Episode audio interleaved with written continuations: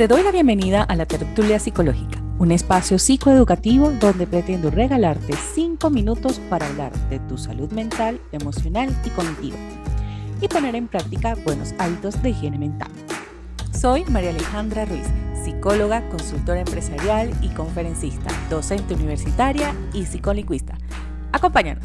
Vamos a hablar sobre la salud mental, qué es y cómo podemos crear hábitos para prevenirla. Lo primero que quiero compartir con ustedes es que la Organización Mundial de la Salud define la salud como un estado completo de bienestar físico, mental y social, y no solamente la ausencia de enfermedad o dolencia. Por ello la importancia de siempre recurrir a la definición de salud de la Organización Mundial, ya que aquí nos mencionan la importancia de la salud mental.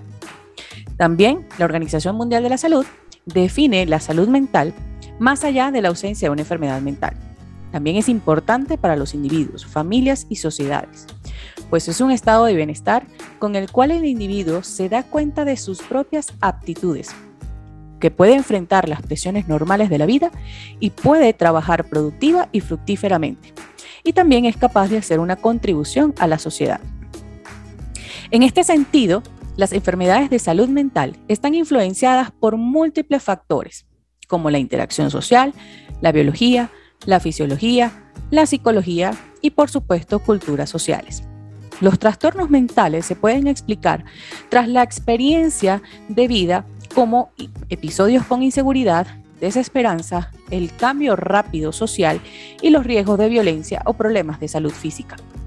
Es por ello que también es muy notable el cambio de hábitos y conductas cuando recibimos un diagnóstico médico, una experiencia escolar laboral desagradable o el duelo que se experimenta al emigrar o la pérdida de un ser querido física o emocionalmente hablando, y el impacto socioemocional de la pandemia o guerras entre países. Episodios que estamos viendo frecuentemente tras las redes sociales o inclusive en los últimos años o meses. Actualmente, se habla de que las clases sociales se han extinguido debido al impacto económico en los cambios sociales experimentados en los últimos años, enmarcándose solamente clases sociales medias y bajas. Por lo tanto, también es importante recordar que las afecciones de salud mental no tienen discriminación, es decir, pueden estar presentes en las personas de diferentes estratos sociales, edades o culturas. Una de las características para identificar una alteración en la salud mental es considerar los siguientes aspectos biopsicosociales del individuo, como pueden ser cambios físicos o biológicos que representen una enfermedad médica o el impacto en el desempeño de la persona. Recordando que estos cambios físicos o biológicos también pueden ser mm, manifestaciones somáticas de emociones las experiencias de vida que alteren de una manera de percibir la realidad, alterando por ende sus estados de conciencia, percepción o comunicación con su entorno. Relaciones interpersonales conflictivas, donde vemos episodios agresivos o descontrol emocional o dinámicas familiares en riesgo.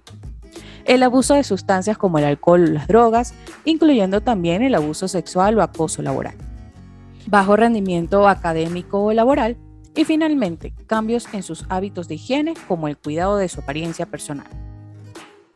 Para mí es importante recordarte que el diagnóstico profesional del estado de salud mental corresponde a los especialistas de salud como los psicólogos o psiquiatras, incluso bajo un abordaje multidisciplinar, tratando de la mano con neurólogos, médicos, cardiólogos, así como los técnicos de salud.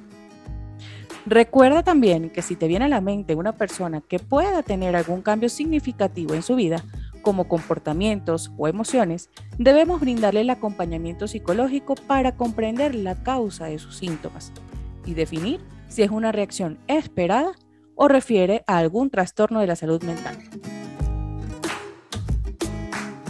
Espero que estos minutos de salud mental al día te ayuden a comprender la importancia de tu cuidado personal te espero en el próximo episodio.